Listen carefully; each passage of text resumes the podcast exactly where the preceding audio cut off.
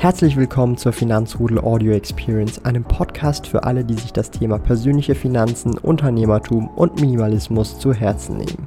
Hier lernst du wertvolle Tipps und Erfahrungen, die du in deinem Leben praktisch anwenden kannst. Mein Name ist Thomas Brandon Kovac, auch bekannt als Thomas der Sparkoyote. Ich bin Unternehmer und führe den größten Schweizer Finanz-YouTube-Kanal und Finanzblog sparkoyote.ch.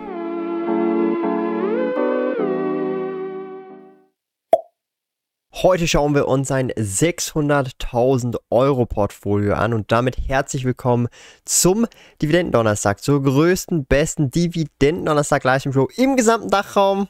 Und auch der interaktivsten. Herzlich willkommen zurück. Und ich glaube, Josef Money, Money Cat hat ziemlich genau runtergezählt, oder? Ich würde sagen, ja. Wahnsinn. Ja, wir werden heute wirklich ein sehr spannendes Portfolio uns reinziehen mit einer auch sehr detaillierten Vorstellung. Ich möchte hier an dieser Stelle sagen, ihr habt die Möglichkeit, eure Portfolien an info@sparkoyote.ch zu senden mit einer Vorstellungsdatei als PDF und einer XML-Datei aus eurer Portfolio Performance.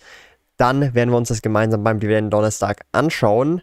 Und ich würde sagen, wir begrüßen erstmal den lieben Theodor Josef Eisenring, den lieben Renn, Anime-Fan forever, Hans Huck der Dritte, Andreas Lutz, Achim Schmetz, ähm, der liebe Josef Moneycat, Fritz Bim, Mr. Frankie 06, seid gegrüßt, auch Salt and Pepper ist am Start und WS Sparoper ebenfalls. Springen wir direkt ins Depot, oder? Springen wir rein, ja. Soll ich mal anfangen vorzulesen? Yes. Äh, genau, wir, wir nennen ihn NN. Ähm, so hat er am Ende gegrüßt. Deswegen NN schreibt: mhm. Hallo Thomas, hallo Johannes. Erstmal vorab ein großes Lob für den Dividenden-Donnerstag in Klammern Dienstag. Finde es klasse, was ihr da macht und aufgebaut habt und dass ihr euch so regelmäßig Zeit für eure Community nehmt. Kurz zu mir, ich bin Ende 30, verheiratet und ein Kind. Ein zweites ist für die nächsten Jahre in Planung. Aktuell befinden wir uns in der Hauskaufphase, später nochmal Näheres dazu. An der Börse bin ich seit circa 2010 aktiv, ganz klein und zu dem Zeitpunkt noch unwissentlich klassisch mit einem weltweiten ETF gestartet. Auf der Reise bis heute ein bisschen was an Lehrgeld bezahlt, in Klammern hin und her macht Taschen leer. Zum Glück bisher von größerem Unheil aber verschont geblieben. Zum Start gab es eine kleine finanzielle Spritze meiner Eltern. Das sind auch überwiegend die noch aktiv gemanagten Positionen in meinem Portfolio. Ansonsten, äh, anders betont, die aktiv gemanagten Positionen in meinem Portfolio. Ansonsten äh, regelmäßig über Sparpläne, ETFs bespart und Rücklagen gebildet und so sukzessive mein Vermögen aufgebaut.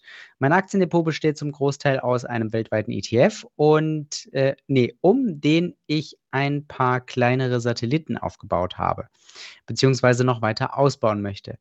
Einen etwas größeren Satelliten baue ich mir gerade mit Dividendentiteln auf, vor allem für meine Motivation am Thema Aktien dran zu bleiben und gegebenenfalls dadurch auch irgendwann einen kleinen Teil meiner monatlichen Ausgaben abzudecken. So, soll ich noch einen Absatz machen? Ähm, ich mache sonst gerne weiter. Prinzipiell versuche ich relativ breit aufgestellt zu sein, habe aber auch ein Gewissensbedürfnis nach Sicherheit, großes, äh, große Festgeldposition.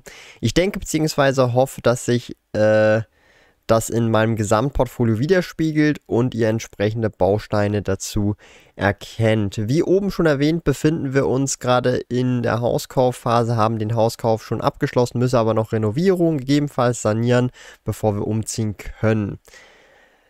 Für den Hauskauf habe ich bewusst nichts an Aktien veräußert, sondern mein dafür angespartes Cash eingesetzt, dafür aber auch eine höhere monatliche Belastung in Kauf genommen. Was dann die nächsten Jahre neben der monatlichen Rate noch in den Vermögensaufbau fließen kann, kann ich momentan nicht abschätzen. Es wird aber mit Sicherheit weniger sein als bisher. Wenn ihr mir ein Feedback zu meinem Aktienportfolio und Gesamtportfolio geben würdet, dann wäre das echt super. Mich interessiert aber auch eure konkrete Meinung zu folgenden Punkten und Gedanken, wie ihr in so einer Situation handeln würdet. Also, das ist natürlich auch an die Community gerichtet. Schreibt gerne in den Chat, weil der liebe N.N. kann das natürlich dann auch nachträglich im Chat angucken. Ähm, mich würde jetzt gerade interessieren, also die Immobilie ist ja nicht drin im Portfolio Performance, oder? Das habe ich schon richtig gesehen. Das heißt, ja. Das plus die Immobilie, also das Equity, das heißt, das Vermögen ist ja weitaus nochmal größer, wenn man die Immobilie dazu äh, rechnet. Oder sind diese 150.000 Euro Weltsparen, Tagesgeld, Hauskauf oder ist das schon das Eigenkapital? Das müsste man jetzt ähm, wissen. Das ist etwas unklar. Weißt du, ja, wie ich meine? Also, ja, äh, stimmt, hast du recht. Äh, also ich habe das jetzt so verstanden, als wäre das als Cash da äh, und als könnten wir im Prinzip jetzt, weil er hat ja Fragen darunter, was, äh, was, was er mit dem Festgeld mhm. machen soll und so weiter. Deswegen gehe ich jetzt davon aus, das Portfolio ist losgelöst von, ähm, von dem Hauskauf im Moment. Okay. Also, das einfach mal vorweg. So oder so sind äh, 600.000 einfach eine mächtige Summe. Oh, und ja. ich meine Ende 30. Das heißt, der ist äh, so irgendwas 37, 38, 39, irgendwas in dem Bereich. Also das ist schon sehr sportlich in, in Deutschland, würde ich jetzt mal sagen. Oder auch in der Schweiz ist das schon sehr, sehr, sehr, sehr, äh, sehr, sehr, sehr, sehr gut unterwegs. Ähm, Definitiv. Um, das habe ich mir auch gedacht. Äußerst privilegierter Staat auf jeden Fall schon mal über so eine Summe äh, zu verfügen. Dann kannst du natürlich auch entspannter ein Haus kaufen. Ne? Bevor wir aber in die Fragen reingehen, würde ich einfach mal insgesamt kurz noch das Portfolio angucken. Ja, weil das sind sehr konkrete Fragen und also das eine ist ja diese vier, also 25% Weltsparen Tagesgeld für den Hauskauf. Das sind 150.000 Euro. Dann hat er einen MSCI World Swap ETF Accumulating mit 111.000 Euro. Das ist äh, die zweitgrößte Position. Und dann nochmal Festgeld mit 98.000. Also cash-technisch ist er sehr heftig am Start mit irgendwie 40%. Da hat er noch einen DWS Top Dividende ähm, Fonds, einen European Growth Fonds und dann noch ganz viele kleinere Positionen, die jetzt hier teilweise gar nicht ersichtlich sind auf dieser Ansicht. Also er hat hier, wenn man das so sieht, Position 3M, 15 Stück für 1200 Euro äh, zum Beispiel. Und das ist halt bei einem 600.000 äh, Euro Gesamtportfolio halt nicht großartig ersichtlich mit 0,21 Prozent. In mhm. Aktien sind ungefähr die Hälfte mit 46,9% investiert, also 284.000 stecken in Aktien, respektive ähm, ETFs und äh, Immobilien. Ah, hier sehen wir es sogar. DK Immobilien, Europa und Weltsparen Tagesgeld Hauskauf. Diese 150.000 sind eben die Immobilien. Das rechnet er schon als Immobilie, die 150.000. Das sieht man hier ganz mhm. gut. Mhm. Ja, also ich meine, mhm. overall ähm, ist eigentlich schon sehr stabil, weil wenn du, wenn du so die kleineren Positionen mal so wegnimmst, das ist ja mega krass diversifiziert, dann hat er halt MSCI World, ETF äh, tesorierend, Cash halt, respektive Immobilien und dann noch einen Dividendenfonds äh, und einen European Growth Fonds. Können wir vielleicht nachher nochmal etwas genauer angucken. Ich finde, das ist schon mal eigentlich sehr konzentriert investiert, wenn ich das so sagen darf. Zwar diversifiziert, aber so konzentriert auf einzelne Vehikel. Also jetzt hier zum Beispiel der MSCI World ähm, tesorierende ETF mit fast 20 Prozent. Also schon so sehr übersichtlich, finde ich sogar. Hm.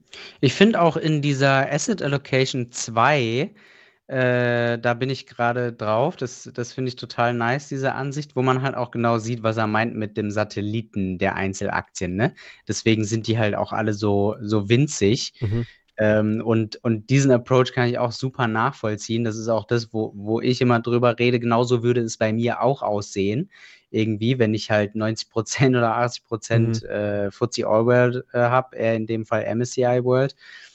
Ähm, und dann halt noch so ein paar Einzelaktien einfach dabei haben will, weil er sie dabei haben will.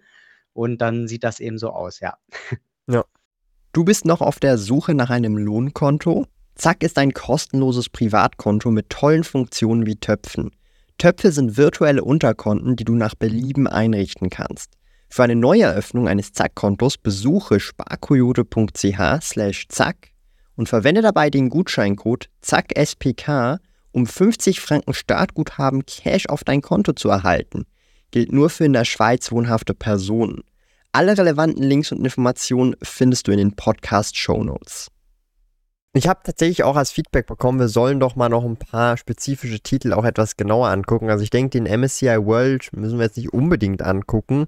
Oh, unbedingt, äh, Thomas. Ey, aber der DWS Top Dividende, der interessiert mich jetzt. Den habe ich auch schon mal ab und zu gehört. Das ist ja ein, ähm, ein gemanagter Fonds, ein aktiv gemanagter Fonds, oder? Oder ist das ein... Mhm. Ähm, ja. Äh, Finde ich den nicht das irgendwie auf ja, auf Just ETF werde ich den ja wohl nicht finden, oder doch? Doch, ich finde den auf Just ETF.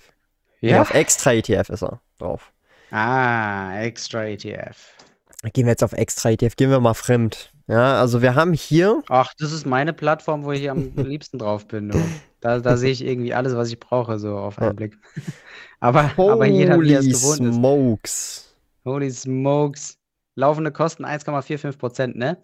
Ja, Mann. Ich habe das direkt ja. gesehen, Alter. Ja. Ja, Holy wie gesagt, er hat ja, er hat ja geschrieben, das sind noch die, äh, äh, das, das Erbe der Eltern sozusagen. Ja. Die, die hoffentlich ja noch leben. Also. Also so ein Vorzug, hoffentlich. Ja. Aber das ist halt schon heavy, oder? Das ist schon, schon so, oder wie sagt man dem? Das ist ja schon echt massiv hier. Ja, das muss man einfach wissen, äh, und ich denke, dessen ist er sich bewusst, aber hat aus irgendeinem Grund, äh, den jetzt noch nicht losgelassen, vielleicht wegen steuerlichen Gründen oder so, weil er dann Ich doch mal kurz reingucken. drauf gemacht hat. Also Das muss man einfach wissen. Es gibt gegen solche, äh, teuren Fonds also 1,45% ist teuer für alle, die neu sind aber guck mal. zuschauen.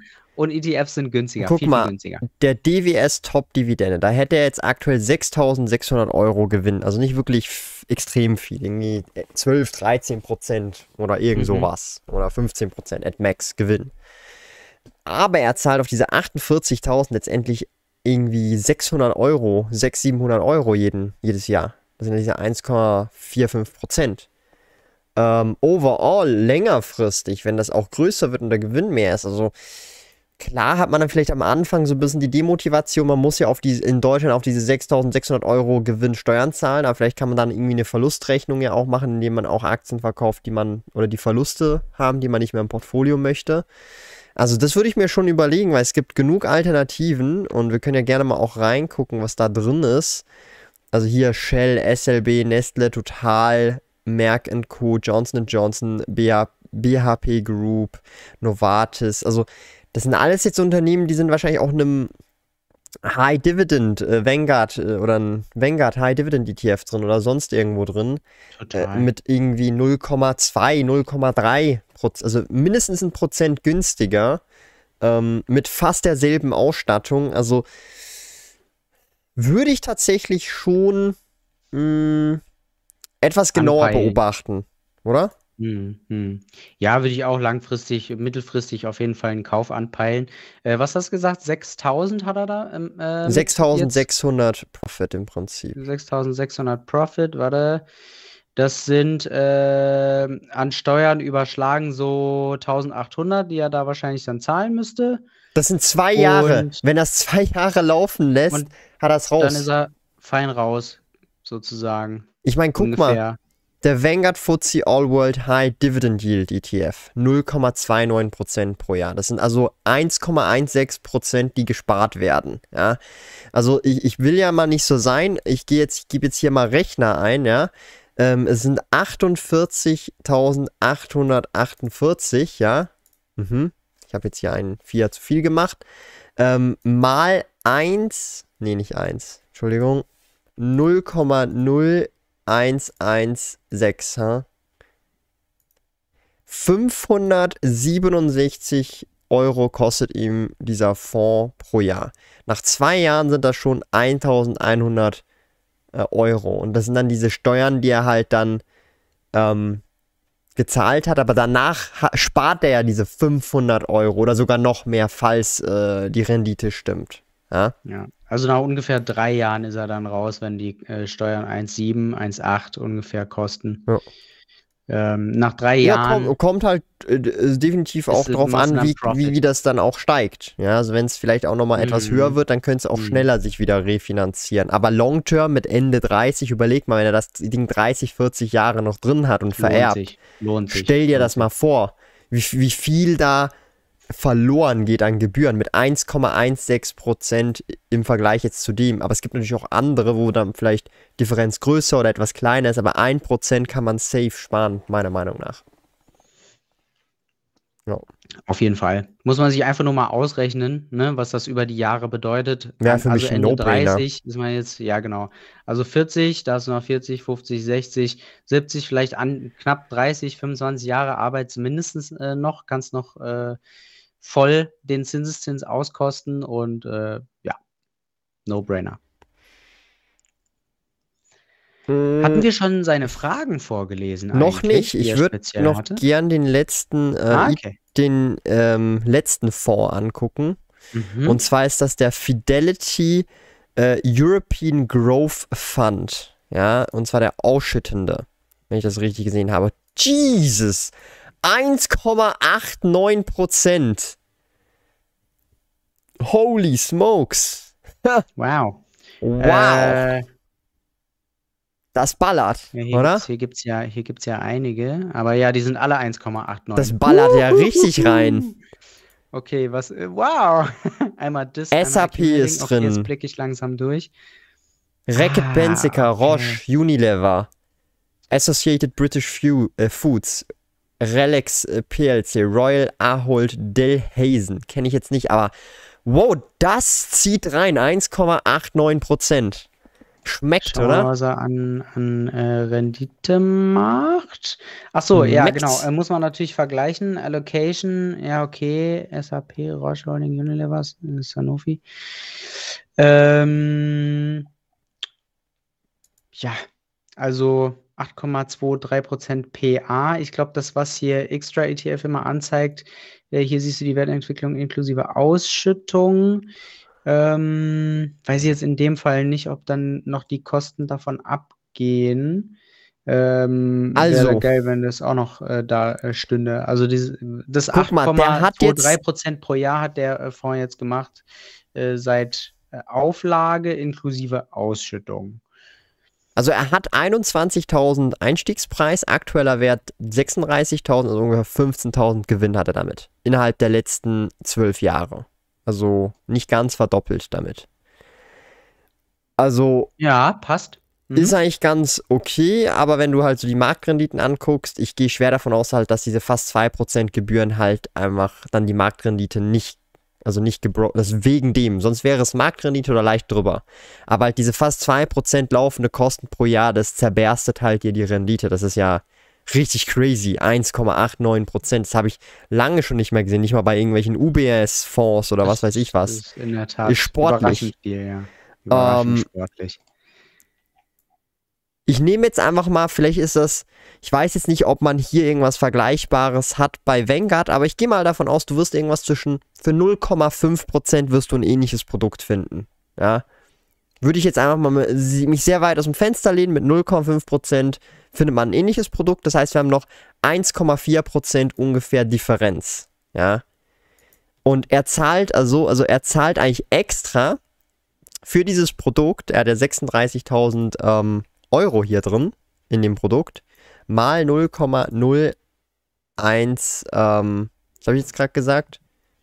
Äh, 0,5%, also 0,014, also 1,4% zahlt er jetzt extra eigentlich drauf, was er nicht müsste eigentlich. Ja.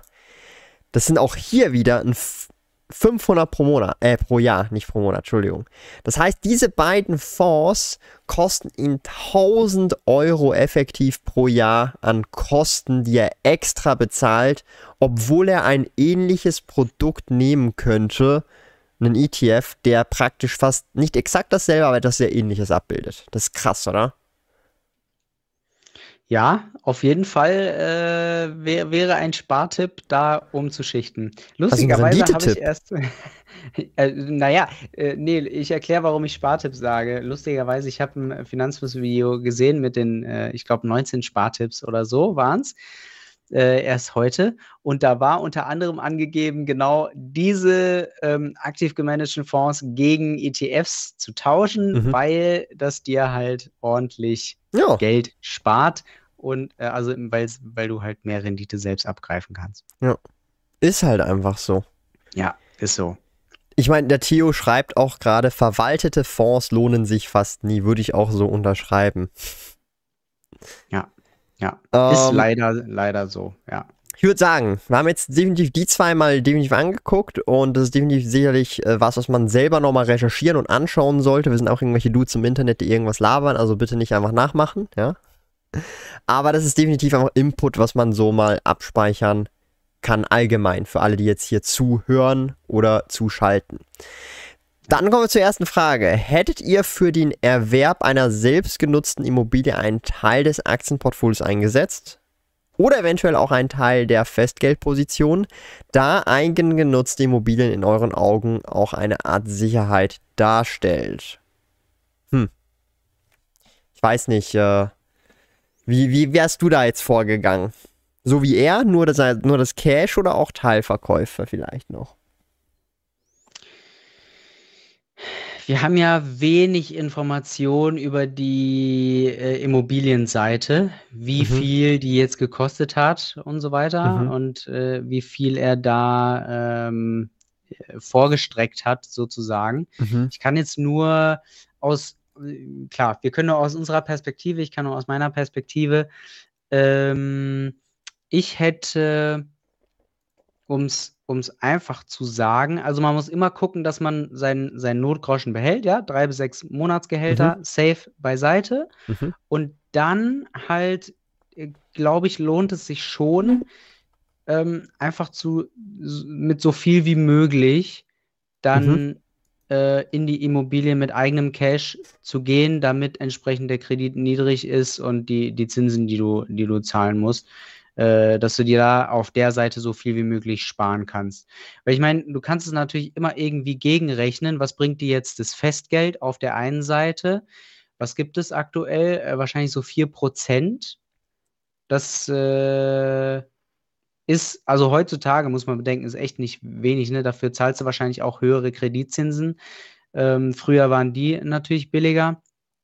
Also ich würde wahrscheinlich wirklich einfach äh, gefühlsmäßig, wenn er jetzt schon fragt, Festgeld, ich hätte es wahrscheinlich mitgenommen in die Immobilie, ähm, mhm. um die damit zu bezahlen. Ähm, und auf dem Tagesgeld, weil das natürlich flexibler ist, da hätte ich mich wahrscheinlich auch ein bisschen bedient, aber mir noch, wie gesagt, so viel dagelassen. Ich muss mal gucken, wie viel hat er da jetzt nochmal drauf? 150k. Du kannst ja einfach ein Jahr, ein Jahr Ausgaben kannst du dir ja behalten. Äh, ist ja egal, dann lass 50k, äh, hätte ich da äh, vielleicht einfach da äh, gelassen, so. schmeiße ich jetzt mhm. mal einfach so in den Raum. Mit 50k kann man in, in Deutschland, glaube ich, ganz okay äh, leben. Okay, nee, dann musst du noch bedenken, äh, dass du natürlich für, für Renovierung und ähm, alle Kosten, die natürlich, die, du noch sonst noch so bei der Immobilie bedenken musst, ne? Falls du noch, mhm. wie, wer hat ja äh, geschrieben, Renovierung äh, musst du bedenken, ähm, dass das Geld da ist, dass du äh, die, die ganze ähm, die Provision und äh, Steuern und so weiter, wie heißt es nochmal alles, ähm, ähm, was du da in, in Vorleistung gehst, sozusagen. Hier äh, Notarkosten, mhm. Grunderwerbsteuer und Maklerprovision, sowas, dass du das äh, bezahlen kannst. Und was dann übrig bleibt, ähm, würde ich dann, hätte ich auch genommen, um die Immobilie zu bezahlen. Also, ja. ich meine, was ich, also es kommt halt darauf an, wie teuer die Immobilie ist. Das wissen wir jetzt ja nicht. Also wir wissen ja. jetzt nicht, wie teuer die Immobilie ist, wie stark äh, oder wie viel Eigenmittel er gebracht hat und wie viel die Hypothek ist, das wissen wir alles nicht. Von dieser Zahl würde ich das tendenziell abhängig machen. Also es kommt individuell darauf an, wenn die Immobilie halt, keine Ahnung, 300.000 kostet und er hat dann 150.000 angezahlt in Cash, also die Hälfte als Beispiel, dann finde ich es zum Beispiel okay, aber es äh, kommt mega drauf an. Ja, also das ist halt schwierig mhm. pauschal zu sagen. Tendenziell bin ich aber eher im Lager, wenn es möglich ist, Investments, sowohl Aktien als auch ETFs und Fonds und Co. für ein neues Investment nicht zu verkaufen. Das ist so das Best-Case-Szenario. Ja, also so wie er das jetzt eigentlich gemacht hat, würde ich, wenn ich in seiner Situation bin, ich weiß jetzt nicht, wie groß das die Hypothek ist, also ich weiß nicht, wie groß die Immobilie oder wie, wie viel Wert die hat oder für wie viel er sie gekauft hat. Ähm, da das wäre also die Komponente, die mir noch fehlt, aber grundsätzlich würde ich das jetzt auch so eher wie er machen, tatsächlich. Mhm. Also wie er es jetzt also, gemacht hat, schon. Okay. Also weil, nur um festzuhalten, also für mich war jetzt Festgeld und äh, Tagesgeld nicht in dem Sinne eine, eine Investition, sondern halt für ihn Sicherheiten und Rücklagen. Äh, ich wäre auch ungern an meine äh, ETF und Einzelaktien rangegangen. Also das hätte ich auch auf jeden Fall, ich glaube, das war auch in der Frage mit drin gerade. Ähm, also ich hätte es genau so gemacht, wie er es jetzt gemacht hat. Ich, hätte ich vermieden, aber ja, okay. Du hättest genauso gemacht. Ich hätte vom Festgeld äh, und, und Tagesgeld wahrscheinlich noch was genommen, ja. ja. Um, Eben, ähm, aber da merkst du dann, es ist, es ist super unterschiedlich und es hängt super viel von dem Deal ab, den du mit der Bank gemacht hast, wie viel Zinsen du zahlst, wie teuer die Immobilie mhm. ist, wie viel das von dem, von dem Portfolio, also von deiner persönlichen Asset Allocation ausmacht, wie lange du äh, abzahlen möchtest. Mhm. Also, ja. Wir können ja mal in die nächste Frage reingehen und da fragt er, würdet ihr das Eigenheim in Portfolio Performance ähm, abbilden? Wenn ja, wie? Nur das Eigenkapital oder Wert der kompletten Immobilie, fragt er. Hier habe ich eine ganz einfache Antwort. Ich weiß nicht, ob du das ähnlich siehst. Ich würde tendenziell die gesamte Immobilie und zwar nur den Teil, also Equity, der abbezahlt ist, also das Eigenkapital hier mit einberechnen. Du hast ja jeden Monat einen Betrag, den du zahlst. Der ist äh, Hypothekarzinsen und Tilgung und so weiter. Und ich würde den Betrag, der letztendlich wirklich fürs Abbezahlen da ist, also nicht den gesamten Betrag, weil das ist nicht alles fürs Abbezahlen, weil du zahlst ja auch Zinsen.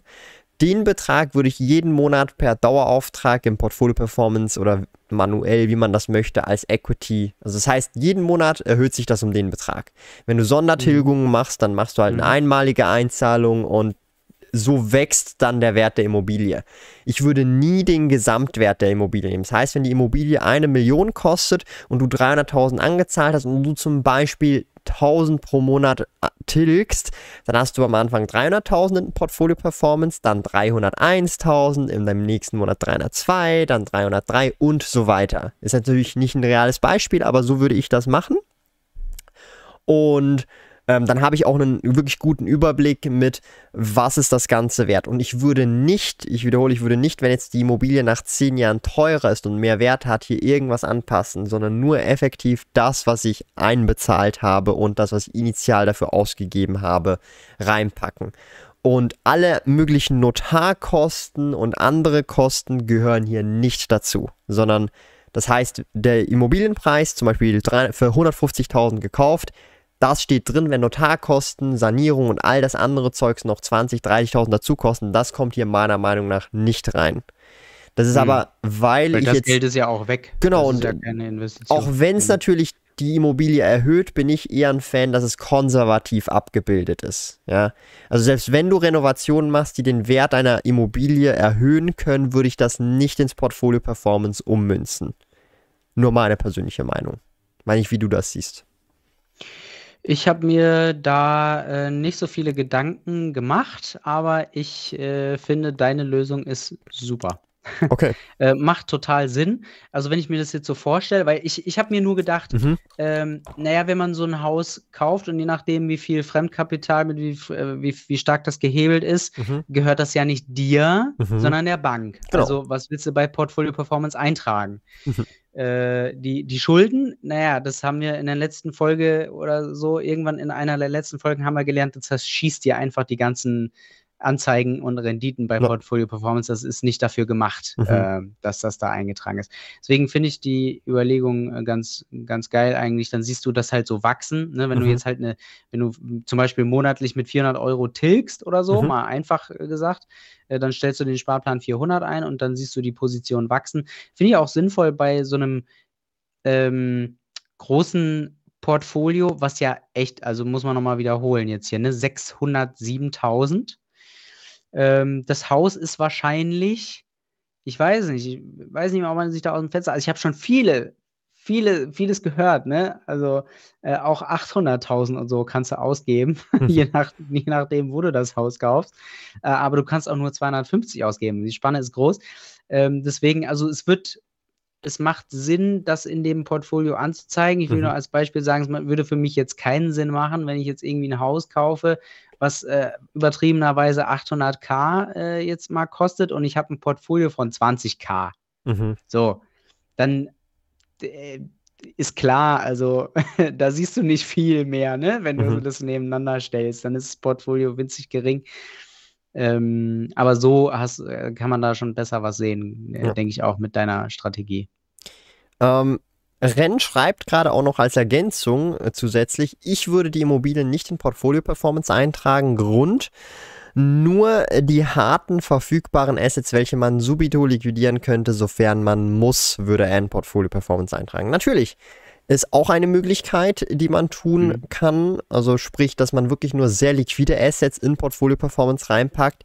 Ich muss ehrlicherweise zugestehen, wenn es um Immobilien geht, ähm, ich würde es halt trotzdem reinpacken. Also spätestens dann, wenn es äh, Renditeimmobilien sind, dann sowieso übers Eigenheim kann man noch drüber diskutieren.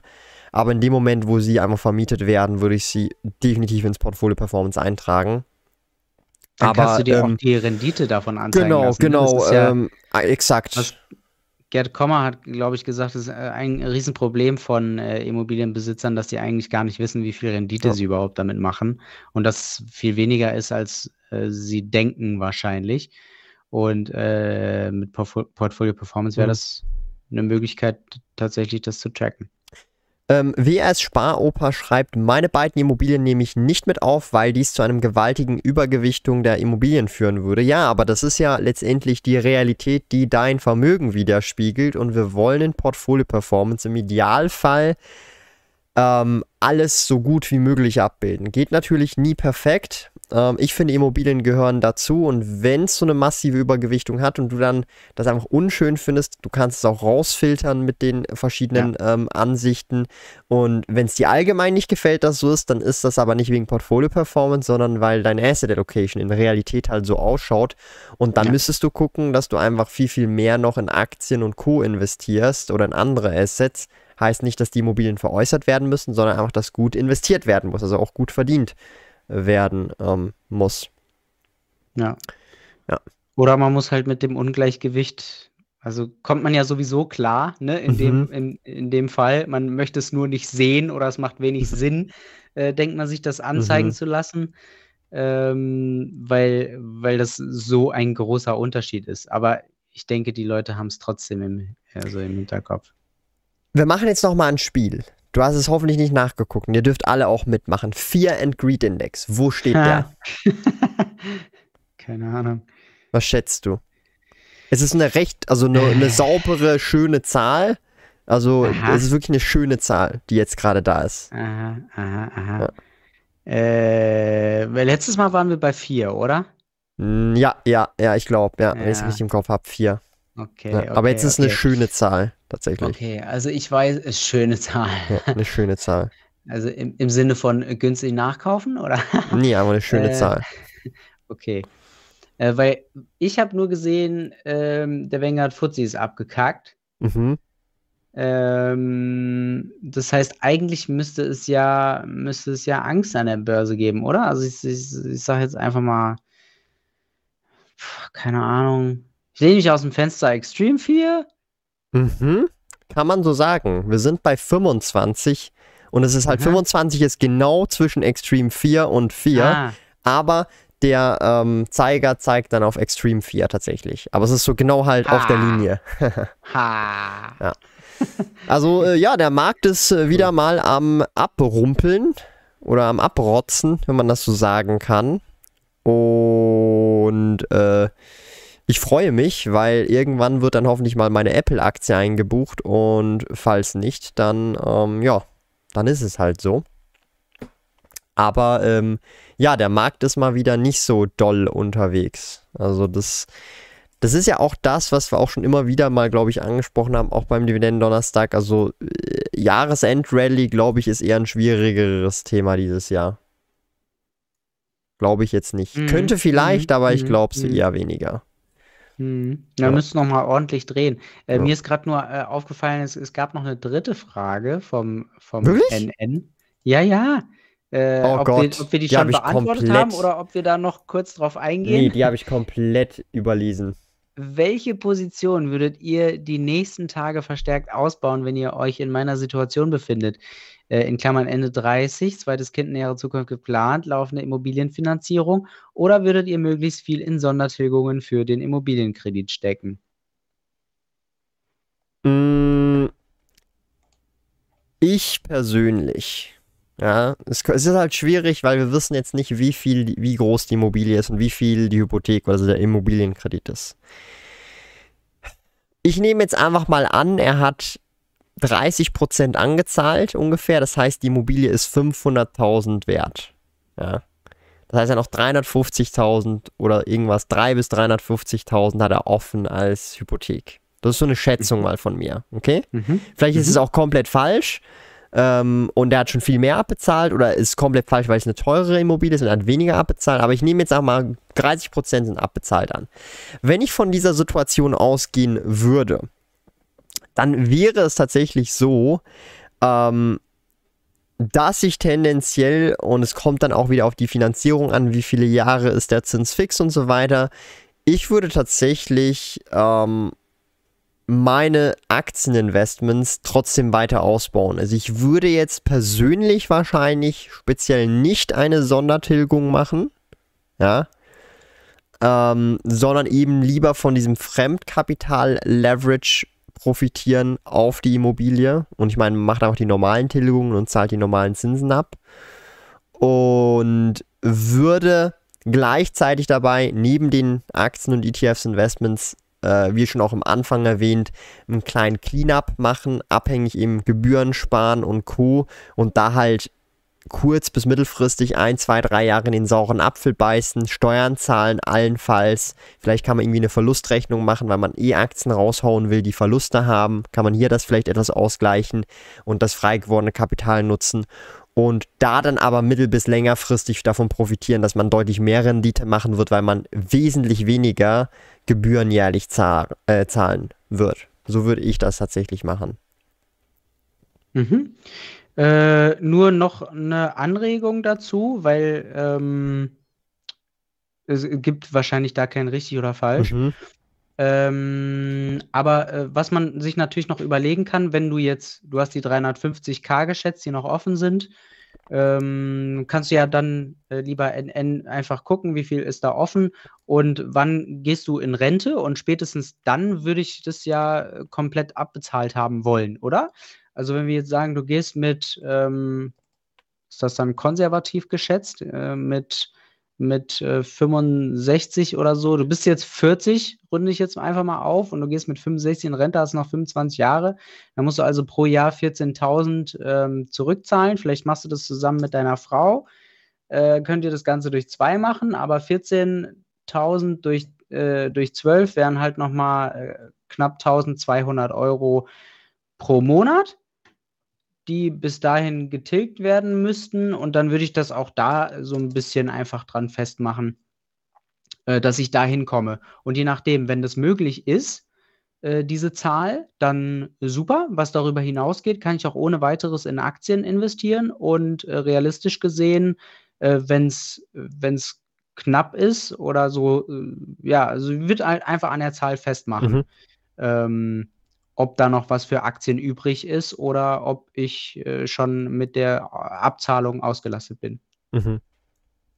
Hier der Hans Huck, der Dritte, sagt schon richtig nice. Hä, mit 65 die Rente? Eher mit 70. ja, ich Facts. weiß. Facts. Absolut. Absolut. Deswegen habe ich gesagt konservativ. Das sind die Facts. Wie, wie, wie sagt man sonst neo, neoartig, irgendwie neu äh, berechnet, wäre halt Richtung 70. Mhm. Ja. ja. Rechnen wir dann nochmal die, die, die, die 70, also äh, 350, 000 äh, geteilt durch 30 Jahre, die er noch hat sind äh, 11.666,66 Periode geteilt durch 12 wären 972, also knapp 1000.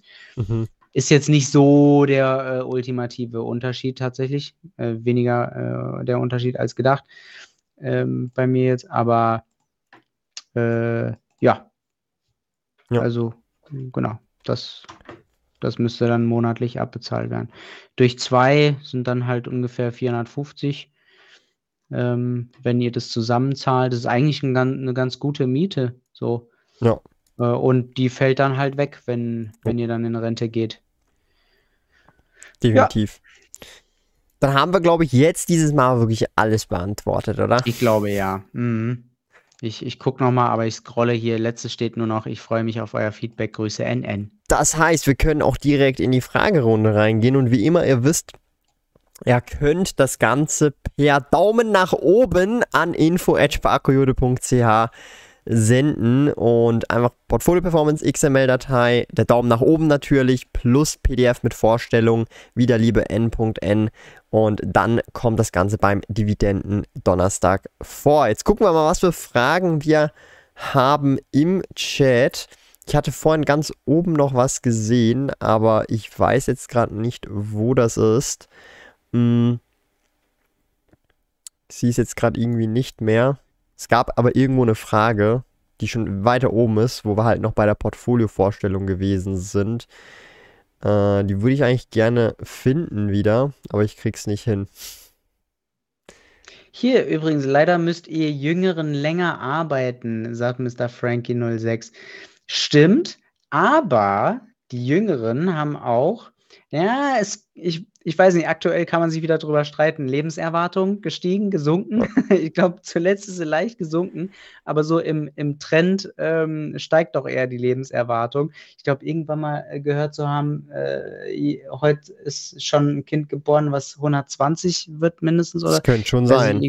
Kann ich mir schon vorstellen. Ähm, also du hast dann halt auch echt noch lange zu leben. Und ich habe auch in dem Interview mit dir und der äh, Angela äh, von mhm. ähm, Mrs. Finance CH, hab, äh, da hattet ihr das ja auch äh, diskutiert, ähm, dass man ja echt noch so ungefähr 30 Jahre hat, wenn man dann in Rente geht, zu leben danach. Mhm. Muss auch erstmal füllen. Und dann heute habe ich eine, eine Doku, ähm, ich gucke immer gerne Arte-Dokus, die sind irgendwie die, die besten. Die ballern.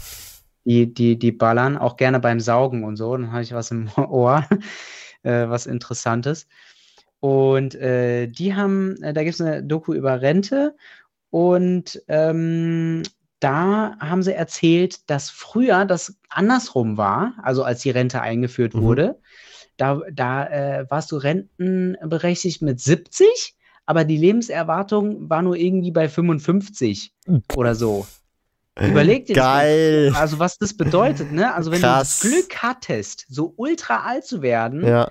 dann hast du die, hast du Rente bekommen und vorher, pff, ja, Pech gehabt. War, ja, Pech Pustekuchen. gehabt. leider, leider nicht erreicht. Bitte gehen Sie nochmal zurück auf Start, probieren Sie Ihr Glück nochmal. Und von daher äh, sind wir heute schon in einer eigentlich echt ganz guten Situation. Und wenn du einen Job hast, der dir gefällt, dann machst du den auch gerne noch länger, mhm. glaube ich so. Also, ähm, denke ich schon. Ich habe übrigens die Frage gefunden von MFR. Wie wahrscheinlich seht ihr einen Crash des SP 500 auf das Tief von Oktober 2022? Also ich glaube jetzt nicht, dass wir irgendwie demnächst einen fetten Crash haben werden. Was sein kann, ist, dass wir halt wirklich so seitwärts, abwärts uns bewegen, eine relativ lange Zeit. Für Monate oder vielleicht auch ein Jahr oder I don't know. Das sehe ich jetzt eher als wahrscheinlich an, aber ich glaube jetzt nicht, dass wir sowas wie äh, so ein Flash-Crash haben, wie wir das bei der Pandemie. Also glaube ich jetzt einfach nicht. Sehe ich jetzt nicht äh, kommen. Vielleicht schon, aber ähm, dann ist es halt so, aber sehe ich jetzt gerade nicht wirklich kommen. Es müsste äh, ja schon äh, triftige Gründe geben. Ja, ja. Also, was war die Frage? Also, Nasdaq 100 Ob der S&P 500 so, 500. also crashen wird aufs Niveau von Oktober ähm, 2022. Also das wären jetzt so gesehen, Stand heute, also das Ding müsste nochmal um 10% nochmal nach unten droppen. Also könnte schon so. sein, aber nicht crashmäßig, sondern halt wirklich so hm. über Monate verteilt. Halt, so wie es jetzt eigentlich gerade die ganze Zeit passiert. So. Hm. Schon seit hm. August im Prinzip. Ja, Steady so und slowly runter. So getröppelt, ja. ja. Ich, also ausschließen kann man nichts. Ja. Ne? Ähm, Ich, ich denke, es ist absolut nicht verkehrt, wenn man auf irgendeine Art und Weise darauf vorbereitet ist, schon mal mhm. äh, psychisch. Ähm, und dann nicht irgendwie äh, komplett die Nerven verliert oder so. Das, das, das sollte nicht sein. Also, ähm, ja, Flash Crash glaube ich, glaube ich jetzt auch nicht. Aber ich glaube, es hängt auch viel aktuell daran, wie wie so die Zinsentwicklung ist, weil wenn ja, also du musst dir überlegen, wenn die immer weiter steigen, dann werden halt echt mhm. irgendwann Tagesgeld oder auch Festgeld attraktiver als so eine Aktieninvestments für viele. Mhm. Ja, die dann, die dann sagen, okay, ja, ich kann hier safe die 5% oder was ähm, jährlich verdienen. Da muss ich nicht mit dem Volatilitäts, mit der Volatilität am Aktienmarkt irgendwie meine sieben über die Jahrzehnte machen oder so. Äh, nehme ich lieber jetzt Safety 5. Äh, da wär, da, das bringt natürlich dann den Aktienmarkt mhm. tatsächlich, mhm. glaube ich, unter Druck. Und das sind jetzt dann nicht nur so ähm, private Leute, so wie wir, sondern das sind halt institutionelle meistens, die den Markt wirklich krass bewegen können. Und äh, die äh, gehen da auf jeden Fall, also würden da, denke ich, auf jeden Fall so drauf anspringen. So von, von dem, was ich so in letzter Zeit irgendwie gehört habe, könnte ich mir das gut vorstellen. Ähm, dass sie da halt eben eher so Risikomanagement betreiben und so. Ich würde jetzt, glaube ich, halt aus dem heutigen, vom heutigen Standpunkt aus, würde ich stur am Aktienmarkt investiert mhm. bleiben. So, ich würde mich, äh, aktuell freue ich mich immer über günstigere Kurse. Ich habe mich Jetzt natürlich äh, ein bisschen ähm, neulich mit, mit der Umschichtung.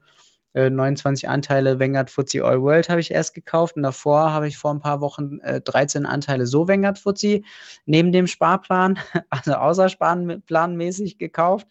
Äh, natürlich alles teurer, als er heute ist, aber was willst du machen? Ähm, Sag es mal, es werden auch wieder solche Käufe jetzt kommen und dann ist es günstiger. Sag mal, das Bürgergeld, kannst du mir mal erklären, so wie bekommt man das? Weil einfach so als Verständnisfrage, das ist ja in Deutschland Bürgergeld. Weißt du das, wie man das bekommt? Äh, du gehst zum Amt und beantragst Bürgergeld. Und dann, also bekommt man das einfach so, egal wie viel man verdient? Nein, Quatsch. Nee, also. Du musst doch, du musst doch äh, arbeitslos oder so sein. Du kriegst dann äh, erstmal Arbeitslosengeld Ach so. Äh, und dann, wenn, wenn Arbeitslosengeld also nur Hilfsbedürftige. und du nicht mehr schon. berechtigt bist, genau. Genau, dann kriegst du irgendwann dieses Bürgergeld. Hier, Bürgergeld bekommen nur hilfsbedürftige Personen, daher müssen sie grundsätzlich zuerst ihre eigenen Mittel einsetzen, bevor sie finanzielle Hilfe erhalten. Wenn sie Einkommen haben oder über verwertbares Vermögen verfügen, müssen sie damit erst auf einmal ihren Lebensunterhalt sichern, wenn Freibeträge überschritten werden. Weil nämlich ja. die Frage, ja ähm, von Andy LT. Ist denn das Bürgergeld passives Einkommen? Ja, ist Bürgergeld passives Einkommen? Das ist jetzt hier die Frage der Fragen. Fragen wir doch auch einfach mal äh, direkt in die Community. Ist Bürgergeld passives Einkommen? Also jetzt mal Real Talk. Findest du Bürgergeld ist passives Einkommen, wenn du das bekommst, Johannes? Ist das passiv?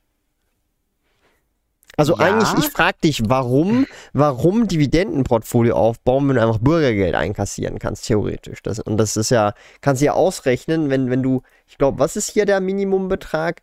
Ähm, Regelbedarf steht hier 502 Euro. Ich meine, das sind 6000 Euro pro Jahr. Bei, sagen wir mal, konservativen 3% Dividendenrendite, ja, bedeutet das, dass du eigentlich 200.000 investieren müsstest. Also Bürgergeld ist gleich 200.000 Euro Dividendenportfolio. Ist das passives Einkommen? Ähm, also streng genommen würde ich sagen, ja, es ist passives Einkommen, aber ein sehr trauriges, oder? Ja. Ja, ja also, also ich. Mein, du musst dir überlegen, du kannst dir überlegen, mit wie viel willst du klarkommen im Leben und wenn es dein, dein Ziel ist und du nicht mehr brauchst, dann äh, kann man das natürlich machen. Äh, du musst dir überlegen, ich glaube, man ja. kriegt auch äh, Miete und äh, Heizung und so, also das kriegst du dann auch bezahlt äh, vom Staat. Also das muss nicht von den 500 Euro, also die 500 Euro sind, soweit ich es verstanden habe, für dich. Okay. Zum, zum, zum Leben, so. Ähm, in dem Sinn passives Einkommen, aber äh, wäre jetzt weniger mein Ziel so. Wie gesagt, ja, aber ein trauriges. Krass, Bürgergeld. Drücke ich auf Ja hier. Bürgergeld erhält, wer erwerbsfähig ist und seinen Lebensunterhalt nicht aus eigenem Einkommen decken kann. Zudem reichen andere vorrangige Leistungen wie Arbeitslosengeld, Wohngeld und Kinderzuschlag nicht aus. Wer bisher Anspruch auf Arbeitslosengeld oder Sozialgeld hatte, hat nur Anspruch auf Bürgergeld. Okay, krass, Digga. Wow. Also ich würde sagen, ähm, wahrscheinlich musst du dich dann trotzdem irgendwie auch viel mit dem Amt noch rum klären ja, ja. und tun und machen und keine Ahnung. Also Fall. ich würde jetzt nicht direkt sagen, dass es wirklich passives Einkommen ja, ist. Also so, ich, ja, du musst, du musst, du musst halt schon noch so ein bisschen Bürokratie ja, machen. Ja, ja genau. Ja, ähm, stimmt, weil theoretisch und auch praktisch bei den Dividenden, wenn du einmal gekauft hast, diversifiziertes Portfolio oder Dividenden-ETF, dann musst du echt gar nichts mehr tun. Also so wirklich gar nichts. Da musst du noch nicht mal zum Amt gehen, um Nee, gar nichts musst du machen. Digga, das Geld kommt wirklich passiv, passiv. Ey, ey, ähm, Digga, voll krass. Darum Digga, jein. Ich würde jetzt per geil, se nicht Ja stimmen. Ähm, ja, und ja, es ist halt schon so ein bisschen makaber, das jetzt als passives Einkommen zu betiteln, aber irgendwie ist es ja dann doch irgendwie passiv. So ne? hart es auch deswegen, klingt. Deswegen, ich habe Ja geklickt jetzt in der Umfrage, die du ja. äh, gemacht hast, aber es gibt auch Argumente dagegen. Ja. Aber äh, für mich ist dann äh, das schon relativ ja. passiv. ist ja. erstmal so gewesen. Ich würde mal sagen, die Umfrage beendet sich in 3, 2, 1, let's. Wobei, oh, jetzt kommen noch die Leute rein. Klickt hier rein. Oh, ich sehe ja schon das Ergebnis. Holy shit. Jetzt kommen hier noch einige Klicks rein. Das könnte spannend werden. Das ist ein Kopf-an-Kopf-Rennen zwischen Ja und Nein. Holy smokes. Also stimmt jetzt noch ganz kurz ab, denn die Umfrage geht 3, 2, 1, letzte Chance vorbei und wir sind Ob durch. du richtig stehst, siehst du, wenn das 58 Prozent sagen Nein, ist kein passives Einkommen. 41 Prozent sagen Ja, ist passives Einkommen von 31 Leuten. Okay, also das ist eigentlich schon eher ausgeglichen tatsächlich. 50-50, fast nicht ganz. Aber eine leichte ja. Tendenz zu Nein. Ja. Ähm, Vielleicht auch in dem Sinne äh, kein, kein passives Einkommen, was man haben möchte. Ja. Vielleicht so. Ja, definitiv. Oder, oder nein, weil man sich dann mit dem äh, Amt die ganze Zeit rumschlagen muss. Ja, es gibt so viele Argumente. Das ist, glaube ich, ein guter Abschluss äh, mit dem passiven Einkommen durchs Bürgergeld an dieser Stelle. Zwischendurch? Zwischendurch kann man das mal machen. Darum, wir sehen uns wieder beim nächsten Dividenden-Donnerstag, wie immer am Donnerstag um 19 Uhr. Da würde ich einfach mal sagen, wir sehen uns dort mit einem neuen Portfolio. Tschö.